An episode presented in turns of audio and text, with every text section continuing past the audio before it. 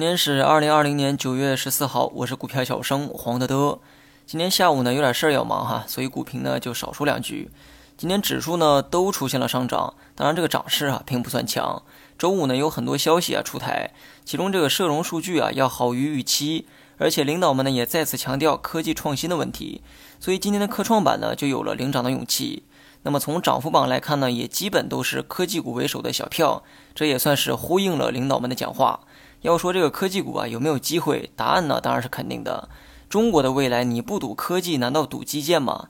但这个过程啊必然漫长，漫长到足以让很多人啊失去信心。所以没有足够的耐力啊，我劝你啊还是不要去想科技股上的价值投资。没有持股五年以上的准备，你在科技股上也占不到便宜。那么最后呢，说一下大盘。消息面对今天上涨呢有一定助推的作用，但是技术面同样也存在延续上涨的可能。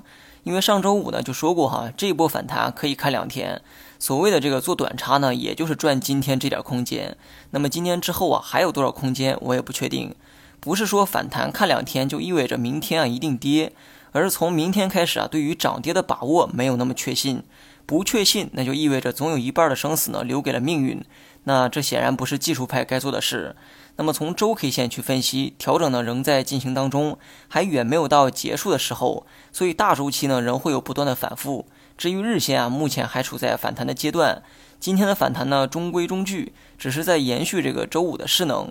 那么尾盘的一波拉升啊，可能会影响明天早盘的节奏。明天呢，可以预期还有反弹，但这是从节奏的角度啊下的一个判断。但这种冲高啊，就算是有可能，也会在三千三百点以下出现。至于明天最终的是涨是跌，我也不知道。波动空间呢，可能会在三千三到三二六四点之间进行。上下靠得太近的时候啊，那么盘中的节奏呢，就可以朝反方向去预期。好了，以上全部内容，下期同一时间再见。